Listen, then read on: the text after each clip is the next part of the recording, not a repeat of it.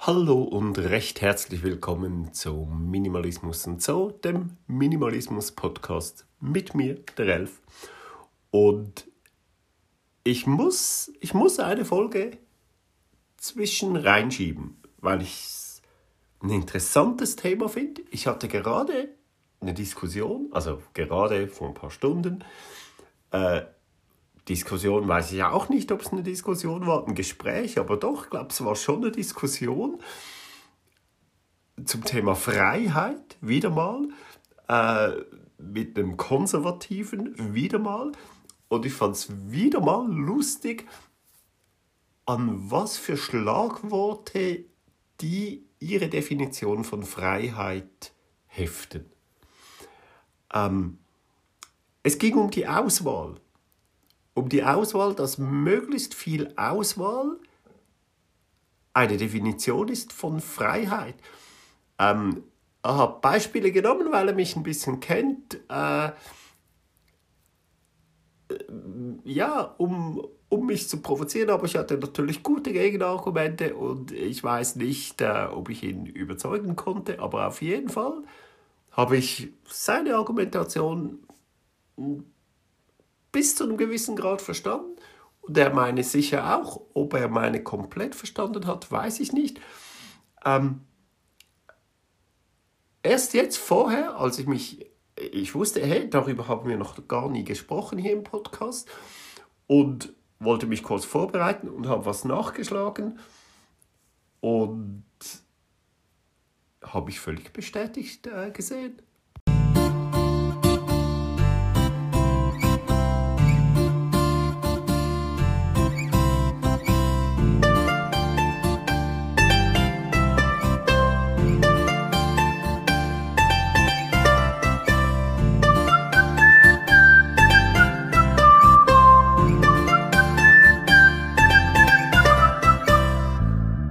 Also, ich möchte das kurz vorlesen aus der Wikipedia. Das Auswahlparadox. Im Englischen Overchoice oder Choice Overload ist in der Entscheidungstheorie ein Paradoxon, welches das Kaufverhalten bei unterschiedlich hoher Produktevielfalt betrifft und insbesondere auf einer Feldstudie von China Iyengar, Iyengar, weiß nicht, wie man das ausspricht, und Mark Lepper aus dem Jahre 2000 beruht. Verkürzt lässt es sich mit zu viele Entscheidungsalternativen verhindern die Entscheidungsfindung oder weniger ist mehr wiedergeben. Die Studie. Bei einer Studie aus dem Jahr 2000 kamen die Wissenschaftler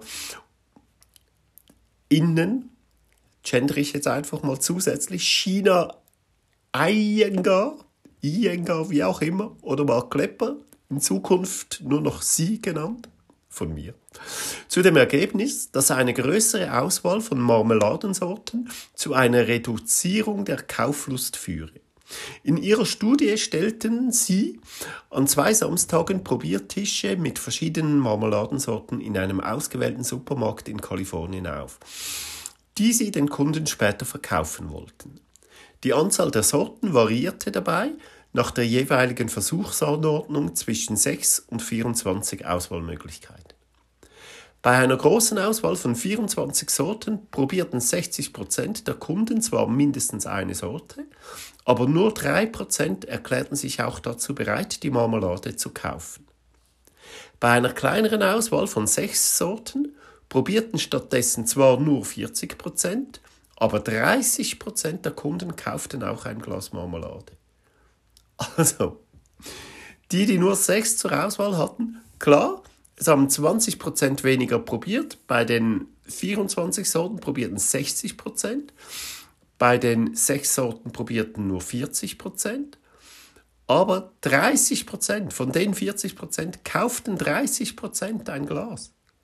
Das ist unglaublich. Bei den anderen waren es 3%, also zehnmal mehr prozentual von denen, die probiert haben. Und somit auch im Ganzen deutlich mehr wurde verkauft bei denen, die weniger Auswahl hatten. So, Interpretation und Schlussfolgerungen. Zu viele Optionen bzw. eine zu große Auswahl führen demnach dazu, dass anstelle einer falschen lieber keine Entscheidung getroffen wird. Mögliche Erklärungen sind, dass die Unterschiede zwischen den Angeboten nicht mehr klar erkennbar sind. Daher verzichten einige Kunden aus Furcht, eine Fehlentscheidung zu treffen, lieber ganz auf einen Kauf.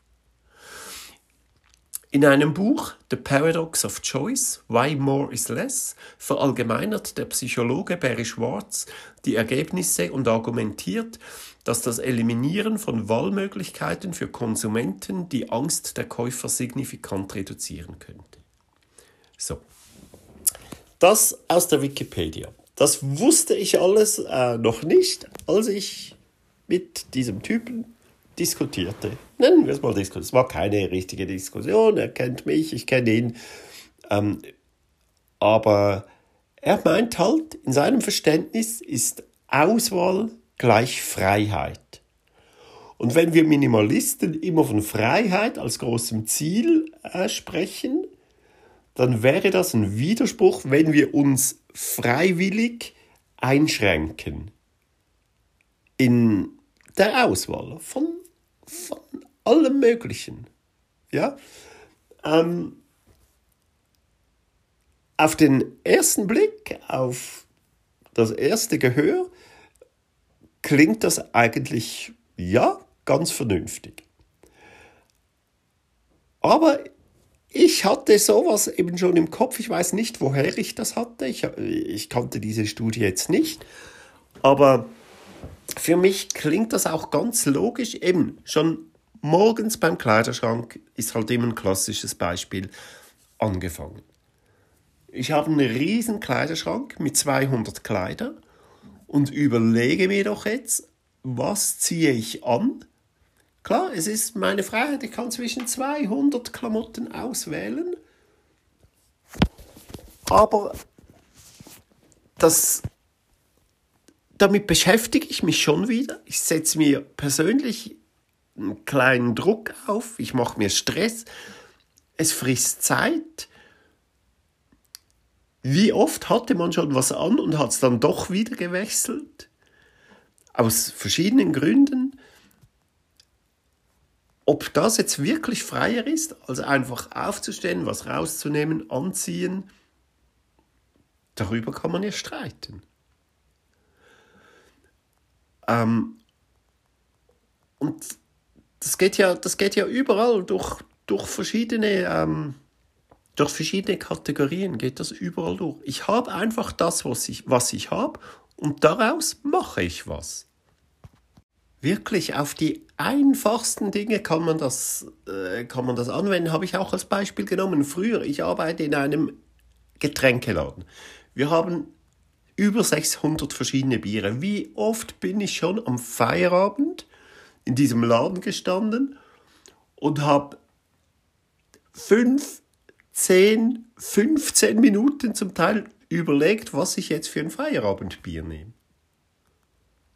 Will ich ein kühles? Da bin ich schon, ja, ich glaube, im Sommer sowieso, im Sommer äh, was Kühles. Ähm, ganz kleiner Exkurs, nein, warmes Bier ist nicht scheiße, nur weil es nicht gekühlt ist. Erstens ist es nicht warm. Zweitens, je kühler dass du das machst, desto mehr von den Feinheiten des Aromas unterdrückst du halt auch. Das ist ähnlich wie bei einem Rotwein zum Beispiel, sage ich immer, Rotwein stellst du auch nicht in den Kühlschrank, den stellst du in den Keller und kellerkühl ist er gut. Und so ist auch ein gutes Bier bei Kellertemperatur richtig und das hat es bei uns eigentlich im Laden. Exkursende. Ähm, ich stand also im Laden und anderen MitarbeiterInnen ging es auch so. Wir stehen dann so vom Gestell, vom Regal oder vom Kühler und wissen gar nicht, was. Also, es ist blödsinnig Zeit vergeudet.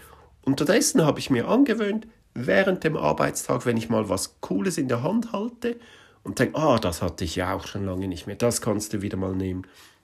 Dann stelle ich mir das kühl, wenn es kühl sein muss, oder merke es mir vor. Und zum Teil stelle ich mir auch zwei oder drei kühl, weil ich weiß wirklich noch nicht am Abend, am Feierabend, in welcher Stimmung ich bin. Habe ich jetzt wirklich Bock auf was äh, Starkes, Kräftiges oder auf was Locker, Flockiges? Das kommt ja auf die Stimmung drauf an. Ja? Also zum Teil stelle ich mir schon zwei Sachen kühl oder drei und dann habe ich am Abend immer noch eine Auswahl und sage, ah, jetzt habe ich Bock auf ein iPad oder nein, doch lieber ein Lager oder ah, komm, ich nehme mir ein äh, Stout aus dem, aus dem Gestell. Fertig. Ich würde nicht sagen, dass ich unfreier bin, weil ich weniger Auswahl habe. Im Gegenteil, ich fühle mich frei. Ich habe ja, ich habe ja drei verschiedene Sorten zur Auswahl fertig. Die Entscheidung fällt viel einfacher das ist für mich Definition von Freiheit. Einfachheit, einfache Entscheidungen treffen, unkompliziert durchs Leben gehen. Es ist, es ist unkomplizierter für mich, als nach irgendeinem neun-Stunden-Tag noch mir über mein Feierabendbier Gedanken machen zu müssen. Ähm, ja, überall, überall. Ich hatte noch weitere Beispiele im Kopf, aber natürlich mir wieder mal keine Notizen gemacht. Aber äh, das, das, kann man wirklich äh, so oft anwenden. Weniger ist mehr, effektiv. Man kann äh, ein Gegenargument natürlich, ich habe dir mal erzählt, als ich in Kuba war, äh, wie ich das halt lustig fand, dass in, in den Touristengebieten gibt es Läden, die so ein bisschen westlichen Läden nachempfunden sind. Also sie sind groß, haben lange Regale, und, und es ist alles voll. Und wenn man dann durch diese Regale läuft, merkt man, ja, es hat einfach 10 Meter, auf 10 Meter aufgezogen drei verschiedene Chipsarten. Nicht 50, wie sie Platz hätten. Es täuscht einfach so eine Auswahl vor. Und er meinte, ja, das wäre ja typisch, in einem unfreien Land hat man auch wenig Auswahl. Auch das bestechend logisch, mag auf, auf Anhieb äh, logisch klingen, aber äh, die Leute dort sind wegen ganz, ganz anderen Sachen unglücklich und unfrei. Nicht, weil sie nur drei Chips zur Auswahl haben.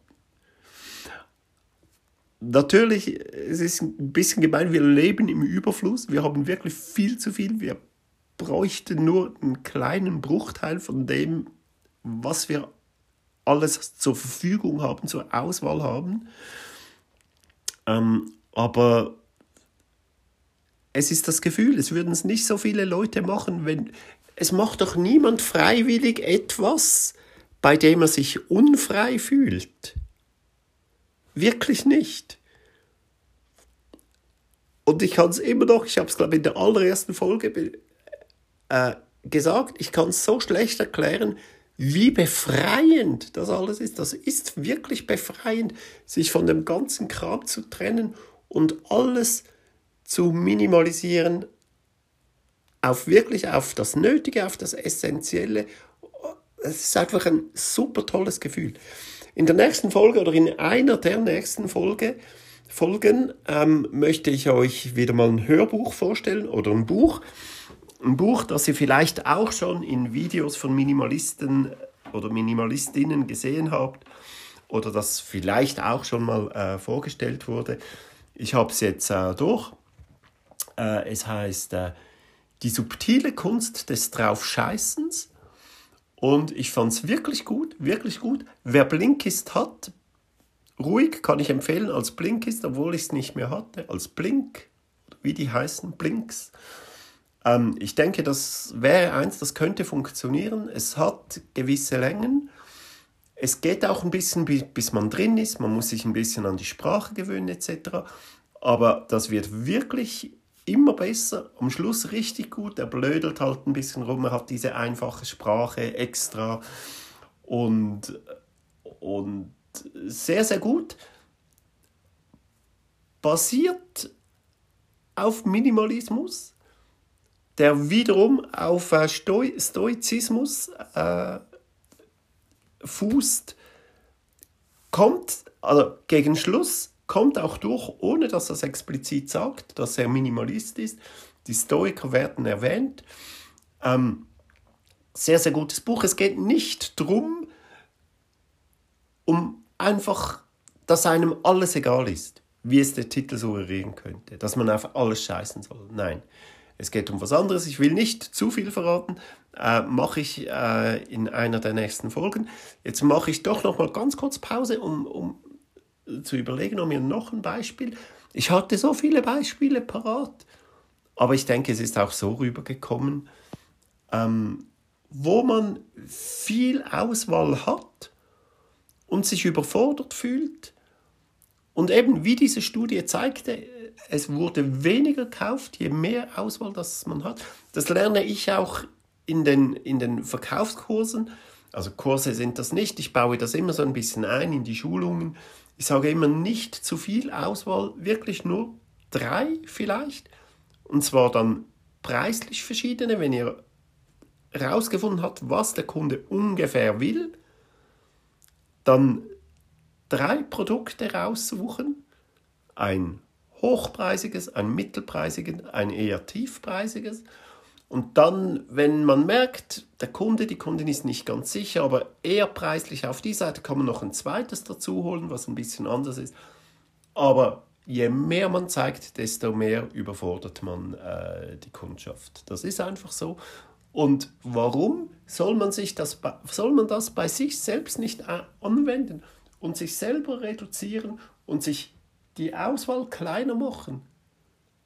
Und eben am Schluss hat man nur noch Lieblingsdinge um sich herum. Das ist doch schön, nur noch Lieblingsmenschen. Also verstehe nicht, was das mit unfrei zu tun hat. Ich habe ja immer noch die Wahl und ich beschäftige mit dem, womit ich mich beschäftige, intensiver, mit weniger Dingen, dafür intensiver, als mit vielem, dafür nur oberflächlich. Also, weniger Dinge, weniger Kontakte, weniger was weiß ich, weniger alles ist nicht gleich weniger Freiheit. Im Gegenteil, das ist das Paradox. Wir meinen auf den ersten Blick, je mehr Auswahl wir hätten, desto freier sind wir. Das Gegenteil ist der Fall. Wollte ich sagen, ich habe keine Ahnung, weil ich hier wieder mal gestoppt habe zwischendurch, wie lange es ist, aber ich denke, das war's. Und ja, mal schauen, vielleicht mache ich die nächste Folge schon über dieses Hörbuch oder eines der nächsten. Ich habe, ah, ich habe immer noch so viel äh, Ideen im Kopf. Und wenn ihr auch noch Ideen habt, wenn ihr Wünsche habt, Anregungen, ähm, zu dem ganzen Podcast hier, zu allem rundherum. Es heißt ja Minimalismus und sowas hängt noch zusammen. Ähm, gebt mir gerne Inputs. Ähm, Mail ist immer noch dieselbe, relf, R-A-E-L-V, gmx.ch. Bis dann, bis zum nächsten Mal. Bleibt gut drauf, bleibt gesund und macht, was ihr wollt. Habt ein schönes Leben. Tschüss.